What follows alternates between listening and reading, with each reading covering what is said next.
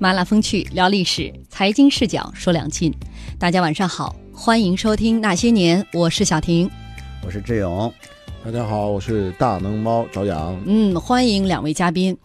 我们的很多听众朋友一直在微信公众平台上哈，为我们节目的嘉宾在点赞，说那些年的嘉宾一个个都文采斐然，知识渊博。那我想告诉大家的是啊，这个我们的嘉宾能够在节目当中表现这么精彩，那是因为主持人和嘉宾的关系哎，不太一般。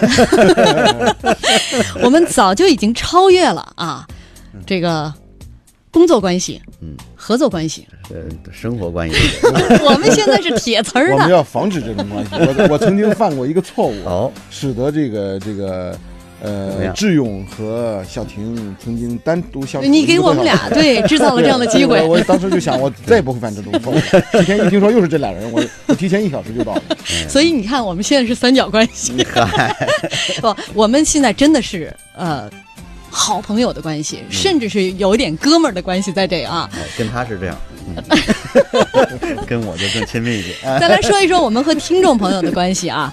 呃，有一位朋友在平台上给我们留言说，在喜马拉雅上追那些年还有十五期就追上直播的进度了。您要知道我们这节目开播多少期了，是追得我特辛苦，希望那些年一直聊到一九四九年，我们争取努力啊！还有位平晨，他说那些年是中国最好的广播节目，感谢小婷、凌瑞、小小娜。特别的敬意要送给小婷，那些年映射出你的才华、敬业、付出，你的成功已经留下辉煌的印记。这段应该我念。呃这个我是想说，您知道 林瑞今天不在是吧？您的吹捧相当精准。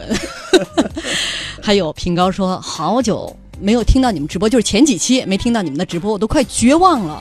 我一直要联合那些年出书，又听说你们都开始准备了，什么时候能出来呀？嗯我已经期盼很久了。书上不会把各位嘉宾的精彩部分都去掉，只留 微信号推送的内容吧？千万别啊，那样就太遗憾了。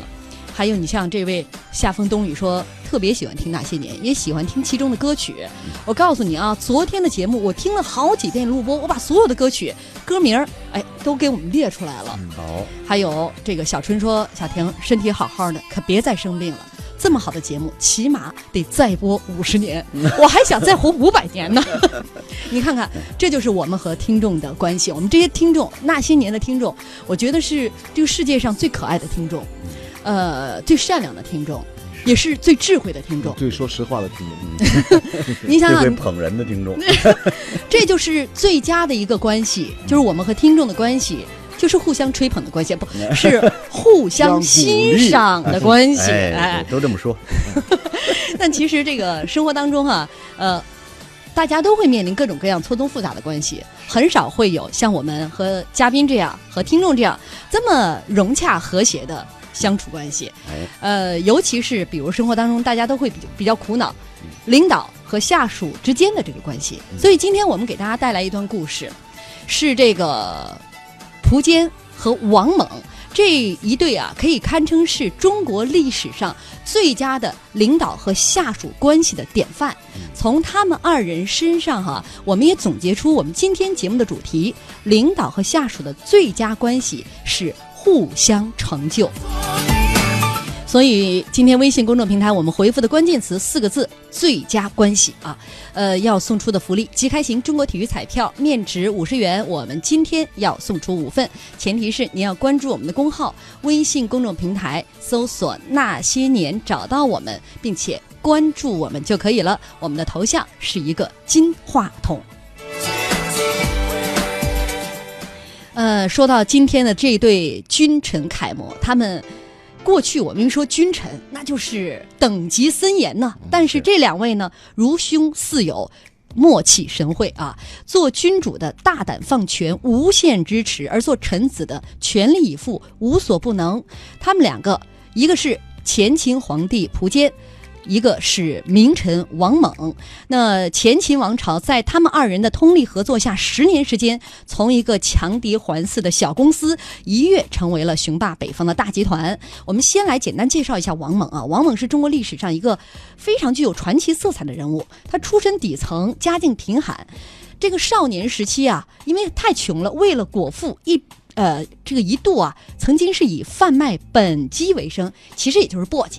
哎，我们这生活当中 非常司空见惯的一个东西，就别拽文言词儿了。但是很励志的是，人家一半呃一边呢卖簸箕，一边呢找书来读，尤其是对于兵书之类的这些书籍呢。非常痴迷，而对于天下大事更是特别的关注。当时正值两晋乱世，各方势力是此消彼长，错综复杂。那成年之后的王猛啊，没有急于出仕做官，而是选择了隐居山中。当时《晋书》对他的评价是：怀左氏之志，惜龙颜之主，敛逸待时，后风云而后动。可见隐居并不是他的目的，观察世事、寻觅明主，这才是他的真实目的。而对对于要找什么样的明主，王猛心中似乎早就有了画像。因为在他出山之前啊，他曾经先后拒绝了呃后赵的侍中徐统和东晋的权臣桓温的强力邀约，一直呃等他遇到了前秦王朝声名赫赫的苻坚，他才确定，嗯，就是他了。在前秦大臣吕婆楼的引荐下。王猛和苻坚见了面，这两个人是一见如故，相谈甚欢。呃，论及天下兴大事呢，观点也是不谋而合。苻坚如鱼得水，很高兴啊，甚至是自比刘备遇到了孔明。但是这个时候的前秦帝国刚刚立国不久，实力呢还不算强大，再加上苻坚的前任苻生可以说是残酷暴虐、滥杀无辜，呃，国势一度是滑向了危亡的边缘。而放眼四周，更是危机四伏。东边有慕容氏建立的前燕，西边呢有钱粮、吐谷浑，南边有东晋，北边则有拓跋氏建立的代国以及匈奴部落。那一些地方武装势力也在觊觎着权位，蠢蠢欲动。就是在这样的一个环境下，隐居已久的王猛正式出山，来到了蒲坚的麾下啊。其实当时的这个前秦帝国局势很不乐观，我们刚才也给大家介绍了，这个蒲坚当时只是一个东海王啊，他见王猛的时候还没有称帝呢。呃，王猛为什么会选择蒲坚而拒绝了后赵和东晋的桓温？嗯，他究竟想要一个什么样的舞台？他这个其实拒绝后赵啊。呃，后赵当时这个大臣呢，并不是刚才其实我们前周一我们说过后赵这俩人是吧？石虎、石勒，他不是这个真正公司一把手。那么到后赵去之后呢，嗯，能够得到什么样的运用、任用，这个发展空间是不可知的。那么桓温呢？桓温大司马，我们都知道他的这个枯树枯柳赋啊，都很有名。但是在当时的这个，他是属于东晋这边哈，这个东晋这边呢，他这个门阀的势力并没有这个统合起来。这个桓温只不过是一个执政的门阀，他其实他的力量不足以整合整个门阀。像司马氏这种皇族，还有这个谢，我们都知道谢王谢、堂前燕嘛，姓谢的、姓王的、王导他们这些人，呃，那么都各具实力。还有姓陆的陆，这个这个这个这这个江南有这很几个大姓。桓温只是在隆康有他的根据地，然后他的统治实际上是危机四伏的。再一个，他并没有真正的心，当时啊就是北伐。他当时北伐只是想巩固自己的权力，在晋在东晋这一块，江南那带把自己的权力巩固住就行了。这个其实这个王猛这个人，像这样的大猛人，他的战略思维都特别强，嗯，一看就知道桓温他过不了，他没有那个心思渡江北伐。那么这样的话，跟着他呢，战略空间不大。也就是说，这个公司做不成独角兽，我干嘛他妈跟着你干呢？他一看这个，这叫这叫蒲坚是吧？蒲坚呢，虽然这个时候是个小公司，但是他那个感觉。这个王猛判断出来了，他将来能一统北方，将来弄不好就能统一全国。他的空间想象大，那么他能够成长为一个巨无霸。那我跟着他干，将来这是能这这施展平生的才学，应该是跟这个。嗯，当时啊，这个呃是王猛啊和这个桓温有过一段对话，嗯，说你看我这北伐到了这个这儿来了，这么大的事儿哈，为老百姓做这么大的好处，为什么没有人前来迎接我？他说这事情很简单啊，您离长安这么近，您都没有渡过灞水，就一看你就压根就压根就没有说统一中原这个这个志向呃光复失地的这个大志。嗯，说这种情况下，你还希望别人依附于你？对，当时这个蒲坚不不是，当时这个桓温就没有说话，嗯其实就默许了这件事情。所以说这个这是一方面啊，还有一个就是这个王猛啊，他是个平民，嗯他是个平头百姓。你像当东晋那个时候门阀时候，那东晋士族。对那个时候他他非常讲究身份，所以说这个时候王猛即使跟着他到了这个东晋这块儿去，他很难获得施展抱负的这种地位和资源。就当个幕僚就完了。嗯嗯，两个人都是初次相见啊，呃，结果一拍即合。其实呢，在短时间之内来判断对方是不是跟我有着相同的理想，这事儿其实并不容易。嗯啊，咱们分两个方面来讲啊，如果。用我们今天的这个职场来作为借鉴的话，呃，员工在选择自己领导的时候，该从哪些方面进行考量？而同时，从领导者的角度来看，怎么快速判断对方真的能够成为我的团队的一员猛将？这个我想最关键是个价值观。这个价值观呢说了很玄，但实际上能感受出来。这他俩人见面啊，实际上是有有没有一些指标可以衡量呢？就一下就能够体现出这个价值观。比如说问几个问题，我先说一个演员的问题哈，这个问题看着看着好像是个悬的，实际上你说跟咱跟小婷一见面，为什么死心塌地在这儿干呢？是吧？哦，你那个演员是演互相演对眼的缘分。对对，有这哦缘哎这缘分我以为你是个演员呢。你演的很好啊，到现在都没穿帮。一看这价值观太投了。这个其实，呃，很多人可能轻视这一点。实际上，你说那个真正有经验的投资人，嗯。或者他一看这公司能成，就这个人他带着干事的样子的，嗯。或者我们用人的时候，觉得这人我们就是要用这个人，因为很大时候是真的说理性上，哎，咱你说说你有几条，这几条跟我对上了，有，但是第一个我觉得很关键，跟找对象是一样的，这个人一看就行，带带着行的样子的，我觉得就跟那个你拿搞对象来讲的话，就比较清楚了。嗯，不是以结婚为前提的谈恋爱都是耍流氓。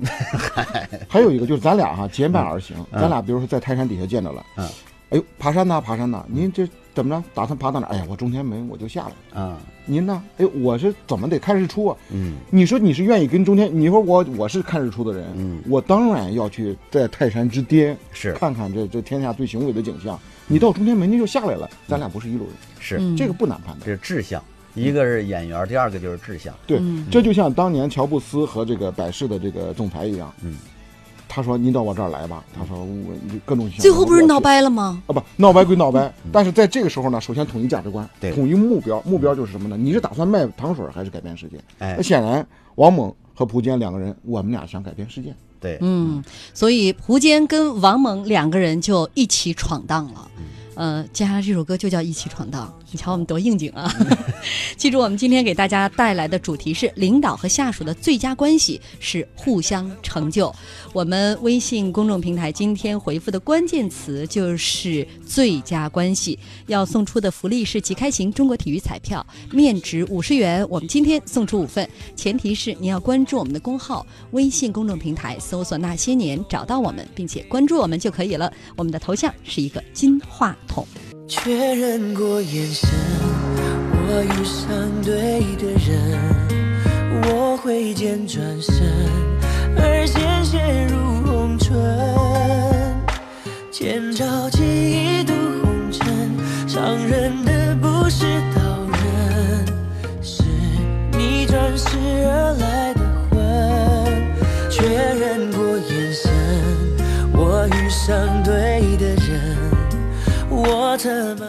欢迎大家继续锁定收听《经济之声那些年》，论古说今。我们今天的主题，领导和下属的最佳关系是互相成就啊！记住，我们今天的关键词是最佳关系，要送出的福利即开型中国体育彩票，面值五十元，我们要送出五份，前提是你要关注我们的公号微信公众平台，搜索那些年找到我们，并且关注我们就可以了。我们的头像是一个金话筒，呃，刚刚说了。两人这个蒲坚和王猛这样一对历史上非常有名的君臣啊，这两个人一见如故啊，一见倾心，可惜不是男女关系啊，这两个人是君臣关系。那么见了一面之后啊，两个人的价值观很趋同，所以呢，一起携手开始打天下了。公元三五七年，在王猛的帮助下，蒲坚一举诛灭了浮生以及呃这个蒲生以及呃他的帮凶，自立为大秦天王，改元永兴。他以王猛为中书侍郎，执掌军国机密。随后呢，又派王猛前往京师西北的始平县治理豪强。这个王猛这个人呢，是执法严明，雷厉风行。刚刚赴任就把一个作恶多端的这个官吏当众打死了。王猛呢，因此被告，而且他被投入狱中啊。蒲坚听说之后呢，亲自到狱中看望和责问王猛啊。这个王猛说了，当官理政啊，呃，这个当时他责问王猛是这么说的：当官理政要把仁义道德放在首位，怎么一来就杀人呢？王猛面对蒲坚的责问，从容地说。治理安定的社会要用理，但是治理乱世得用法。我现在才除掉一个奸吏，还有千万个奸吏扰乱社会治安。您如果认为我太残酷，我恐怕不能接受。苻坚听完之后啊，打心眼里高兴，认定王猛是治理乱世的干才。于是呢，就向在场的文武大臣说：“王猛可真是管仲子产一类的人物啊。”他当即就赦免了王猛，而且对他也更加信任，甚至这个呃，苻坚后来自我感叹啊，说原来啊，这个治理国家得有法呀，原来他在过去没有这个法的这个概念啊。但是呢，知识太缺乏了，这位。但是王猛作为一个汉族的平民，一来呢就受到如此。重用自然会让朝中的一些低族老臣，就是苻坚他们是低族人啊，呃，让这些老臣感到眼红。特别是一个叫樊氏的老臣，他曾经很多次跟王猛发生争执，有一次呢，甚至当众去羞辱王猛啊。他说：“前秦的建立跟你没半点关系，你一点功劳都没有。现在我们种田，你来吃米。”王猛当时就反击啊，说：“我来啊，不但要教你种田，还要教你。”烧柴煮饭，樊氏很嚣张啊，说你等着，我早晚要把你的人头挂在城门下。这事儿传到了苻坚耳朵里，苻坚勃然大怒，呃，找机会把樊氏斩杀了。从此呢，文武官员看到王猛，大气都不敢出一口。对于王猛，苻坚几乎是拿出了百分百的信任。史书记载，军国内外事无巨细，莫不归之，就所有大事。都归王猛来管。最夸张的是，王猛曾经一年之内五次升迁，一度身兼六大要职：丞相、中书监、尚书令、太子太傅、司隶校尉、都督中外诸军事。也就是说，这个对于苻坚来说，但凡你能承担的这个责任，所有的官职恨不得都给他加上了。那这在中国历史上是极为罕见的。王蒙也多次上书推让，苻坚却说了：“呃，现在我要统一四海。”这么大的一件事情，没有谁可以委任，只有你能担此大任。你不能够辞职，就像我不能辞去君王的这个职务是一样的。总之一句话，就是交给你，我放心。可以看出来，蒲坚确实对王猛是无限支持的。你们怎么来看蒲坚的这个做法？这个首先啊，这个咱得放到当时的历史条件下，当时没有普及啊九年义务教育，所以说呢，人才出的比率特别低。那找一个王猛不容易，他找那么多年才找着一王猛。首先特别稀缺，特别稀缺的东西，我们就得高度的重视，这是第一点，是吧？第二个，王猛他有天生的弱项，他不是贵族，他又不是底族人，他没有任何根基。如果你不给他以威信的话，他啥事儿也办不了。你等于说你买一个或者这个自行车，你 你你骑不上，你你你请来一个大人才，那周边都跟他掣肘，你怎么办？那就是我给你极大的权威。他这种这个无限支持，实际上是为了让这个人才更好的发挥作用的一个必要条件。嗯，所以说现在啊，这个企业创业的时候，呃，这个要么就是联合创始人，嗯，是吧？联合创始人那也还有一个大股东，一个小股东，要么呢就是合伙人，合伙人可能占的股份更少一点。其实，在你看，像在苻坚之下，他就是一人之下，万人之上。嗯，这个比较有意思的是，这个都督中外驻军事这个官儿。此前前不久我们讲过，王导当过这个官儿，但是很快这官儿因为不打仗了，又又拿下来了。嗯这个官儿就是什么意思呢？就是说，呃，攻城内外的，连地方上的军队都归你管。那你就是所有的这个，包括正是吧，丞相、中书监、尚书令，就是军政大权一人一人掌握。嗯这时候就是说，呃，你全权说了算，都不需要再请示了，这是一个莫大的信任。就嗯关键的问题就在于王猛真是个猛人，他还真就当得起这个责任。嗯，他每一项工作都做得很好啊。呃，如果借鉴了我们今天作为一个管理者，你看蒲坚对于这个王猛的无限支持，就是我把所有的信任都给你，我把所有的重责都让你来担。在今天来看，作为一个管理者，如何在如何在具体行动当中体现对于部下的支持呢？这个呃，这个我我有一个感受啊，呃，我觉得信任是最最最宝贵的一个一个怎么呢？一个交付，嗯啊，特别重要。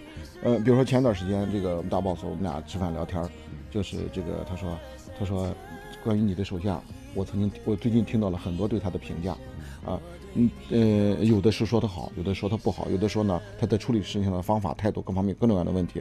他说我听到了好几个信息，他说你怎么看？我说你相信我吗？他说我相信你。你相信我，你相信我，我相信他。这种情况下，当出现不同意见的时候，我选择相信他，而不是，呃，在背后说其他相信流全部其他那些信息那些人。那即使在这个里面出现了信息偏差，我选择相信他。假如说这里面一定要剔除一种声音，我会剔除掉那些声音，嗯因为在当下我信任他是我最好的选择。嗯呃，这我们大 boss 也非常认可我的这个观点。嗯呃，这个我是这么看哈，就是像呃这蒲坚和王猛这样的关系啊，这是非常有一定的特殊性。就是说，这个信任应该是像这刚才大南猫我们说的一样，应该充分信任，但充分信任不是全面信任。就是说我一点点的边界都保留了就好吗？不见得。你比如说王猛再猛，他没有冲击过皇权，你感觉到没有？他其实他自己有自我的把握，自我的分寸。嗯啊，都都督中外诸军事了，他一点儿他都没有。你看他在这方面把握的非常好。诸葛亮是吧？刘这个刘备把临临终托托孤白帝城，嗯他也没有任何一丝冲击这个这个所有权的这个这个这个想法。嗯，就是有些这个部下，我可以给你充分的信任，但是你不能违背底线。你如果违背一次底线的话，这个我有交叉信源印证，确实有这回事儿。啊，或者说思科公司的张子，我也认识一个这个这个这个大大将哈、在一个公司里边，嗯这哥们儿干着干着，他有点儿这个觉得老板对他特别信任，嗯他自己思科 公司的章，然后出去搞这个把把这公司的钱资源啊对对对带出去啊什么的。嗯我说这这不行，这个人他再有能力，能力越大，这个人这个心术不正，嗯这种心术是第一位的。呃，还有一个就是这个信任啊，它绝对不是一天形成的。嗯，嗯啊，它是我们形容就是什么叫过过大事儿，过过大钱。是就咱俩，比如说像呃这个这个和志勇和这我们是多少期过过来的，对，是吧？或就如果说是个商业是呃关系的话，它就是叫过过大钱，咱之间是有从来没有无故经受的不来过。过考验的，经受过考验的。就是我们的信任这刚才这话里有话，我们的信任从来没有被透支过哈，啊，从来没有无故不来过嘛。又又话里有话了。话里有话。呃，我们的听众朋友说了，说昨天的节目，呃，你们讲的是慕容晃啊。如果慕容晃能够这样信任慕容翰，历史可能又不一样了。这是当时的这个前燕，前燕最后国家最后走向灭亡，也就是因为信任出了问题。